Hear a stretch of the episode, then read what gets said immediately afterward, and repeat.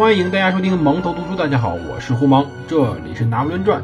今天我们接着上回讲故事。大家可以通过喜马拉雅 APP 搜索“革命的皇帝拿破仑”，订阅收听本节目；也可以通过苹果应用商店中的播客软件搜索订阅收听本节目。如果你们觉得本节目符合您的口味的话，请不吝您的手指点击订阅以及赞赏按钮。你们的支持就是我更新最大的动力。我们今天接着上回讲故事。上回我们讲到拿破仑本身呢，算是一个革命技术的变革者。今天我们就好好讲讲，到底之前是什么革命技术呢？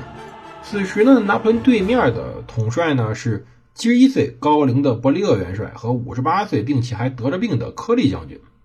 当然，五十八作为将军并不算大年龄，但是七十一，哎，显然有点老了。在那个年代，七十一岁。现在七十一岁也算高龄了，当年的绝对是半家入土，或者说不止。七十不留宿，八十不留饭，这老爷子能不能下战场都不知道。当时啊，在之前是个有限战争的时代。什么叫有限战争呢？就是战争是为国王服务的。实际上呢，双方也不想打，靠着对峙就能赢得最后外交的胜利。真的没打算拼个你死我活的。最主要有两点原因。第一呢，是当时士兵难找。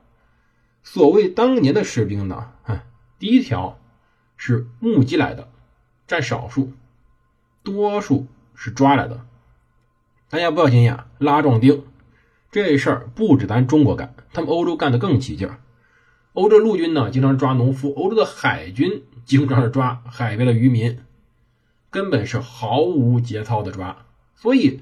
这些士兵既然如此难的募集到，那么就不想在很短的时间内消耗完，因此大规模的消耗战是不可取的，尽量以对峙取得外交的胜利便可以了。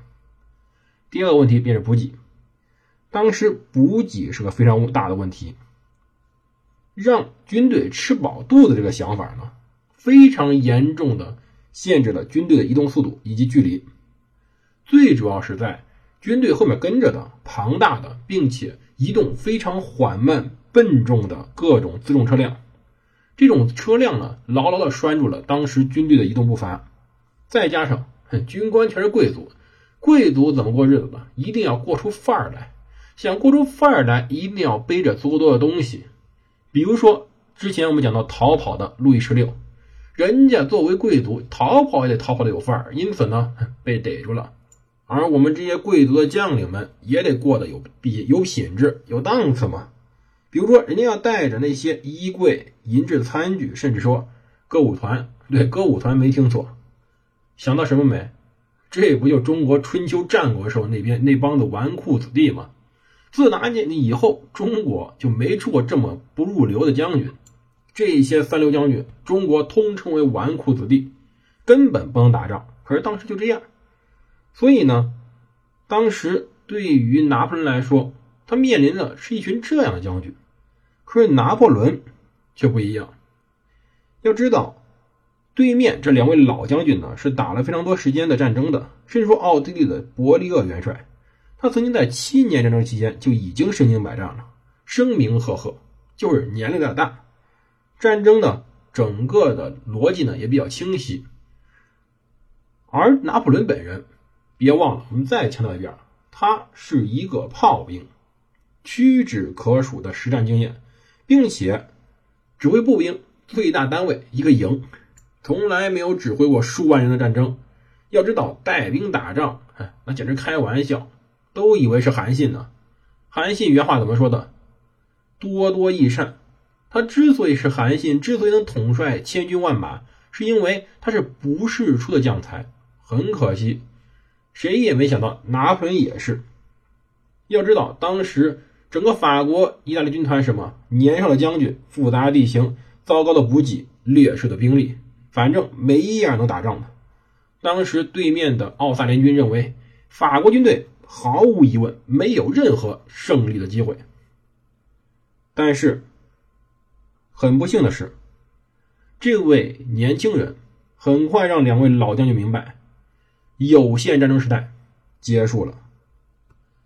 到四月初啊，当时增援意大利军团的部队赶到了，拿破仑又多了点人，四万九千三百人。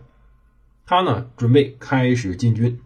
他根据自己的地理知识，另辟蹊径，从靠近地中海沿岸的阿尔卑斯和亚平宁山脉交叉口的卡迪伯纳山口突入北意大利。这个山口出去以后，正好是当时奥地利军队和萨丁军队之间的交叉口。三不管地区就好像一帮子小商贩冲到两帮城管中间，真的没人管。当然，拿小商贩去代替指这个拿破仑的军队有点不合适，但确实这样。两支军队的结合部呢是很虚弱的。想想当年拿破仑是怎么赢了土伦战役，他就是率领军队突到了英国军队和西班牙军队中间，然后对双方开火，导致双方误会。这一次其实也是差不多情况。他呢目的很简单，要切断奥地利军团和萨丁军团的联系，逐个击破，使法军取得优势地位。四月五号，当时法军顶着沿海巡逻的英军舰队的炮火，开始翻越卡迪伯纳山口。拿破仑。同时代的著名军事家约米基将军后来说到了，拿破仑用自己的第一次指挥的最初几天起，就展示了惊人的勇敢和不顾个人危险的特点。要知道，当时炮火连天，他的率领司令部穿过了一条最为危险的道路，一颗炮弹落下来，可能就没有以后，也就没有我们的节目了。拿破仑如同之前著名的战略家迦太基的汉尼拔·巴卡一样，率领军队越过阿尔卑斯山。他出现在了亚平宁半岛。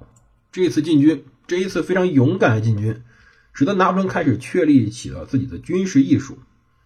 拿破仑军事艺术或者说百战百胜的一个重要原因，就在于两个字儿：机动。他认为行军就是战争，他认为战争的才能就是运动的才能，他认为善于运动的军队必能获得胜利。他认为可以用士兵的腿来代替刺刀。历史学家曾经记述过，拿破仑战争中迅速是一种必要和基本的因素，运动则是拿破仑战争的灵魂。拿破仑使得他的部队以一种有计划的速度进行运动，用速度加强自己，以急行军来弥补数量的不足。大家如果不理解的话，会想到一个东西，叫做红军。当年毛主席指挥红军在反围剿过程中，在后来长征过程中四渡赤水。等等等等，著名战役，军队用双腿走出了枪支弹药，他们用自己的机动性完全弥补了自己与国民党军队之间劣势，而拿破仑正是用士兵的双腿在找出一支能够打赢任何军队的铁军。当时有敌人说道：“跟我们交战的是一位年轻的将军，他总是时而在我们前面，时而在我们后面。”时而又在我们两侧，而我们根本无法理解，什么时候我们都不知道应该怎么配置我们的兵力才行。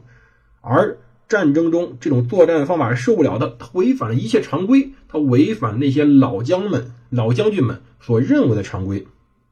要知道，这种战争只有当时法国能有，为什么？是一种崭新的军事体制——征兵制，使得兵员有了充足的补给，指挥官因此也更乐于通过。会战来消灭敌人有生力量，这种大会战频率高了，对于要塞的围攻少了，后勤压力大大降低，而他的军团可以以更为灵活的方式穿插、机动、吊着对方的军队到处乱跑。没办法，拿破仑无疑是一名战略天才，而且他还是一位擅长物资筹备和实施供应的天才。他呢，在当时。改变了非常非常落后的十八世纪依赖仓库去供应后勤的那种供应体系。归军队呢，使用帐篷行军，以军团为单位排成冗长的队列。他们给养弹药、草料，都依要依赖一种车队。这种什么车队呢？一种四轮大马车。这种马车非常大，可以装很多很多东西。可是呢？但是它太沉重，它要依靠非常好的路面去行驶，翻山还甭指望了。甚至说稍差一点，稍泥泞泥泞一点，路面都会成为这种马车的噩梦。同时呢，还需要面包房需要仓库。现在拿破仑开始，帐篷没了，士兵开始露宿，因而减少了数百辆运送帐篷的大车。军团队列被按师为单位分成更小的单位，使得士兵在战斗之中和战斗之前都可以集中。运输车队被削减，一次一次的削减，数以千计的运输车辆和骡马消失了。每个人带四天食物，部队后面的补给车队呢也负责运送四天食物。这八天食物只有在紧急的情况下才能吃，在可能的情况下，每天食物都想当时的老百姓征用或者索要。因粮于敌，我们老祖宗孙子所说的“因粮于敌”便是这个意思。而拿破仑呢，灵活使用这一手法。不知是他创作的，还是他从什么书上看到的，但无疑他这种办法在富庶的亚平宁地区非常的管用。要知道，表面上看着拿破仑好像不重视补给，但实际上呢，他一下看穿了当年战争艺术的一个核心。正是因为当时太爱打围城战了，因此呢，才引起无穷无尽的后勤困难。终其一生，拿破仑只打过两场。他本人更喜欢大步向前，穿越要塞，用会战、用歼灭战消灭敌人有生力量，这样更方便的击败敌人。这是他的准则，也是他们后面几乎所有战争的一个通称的特点。至于他如何赢得当时意大利的会战，我们下期再讲。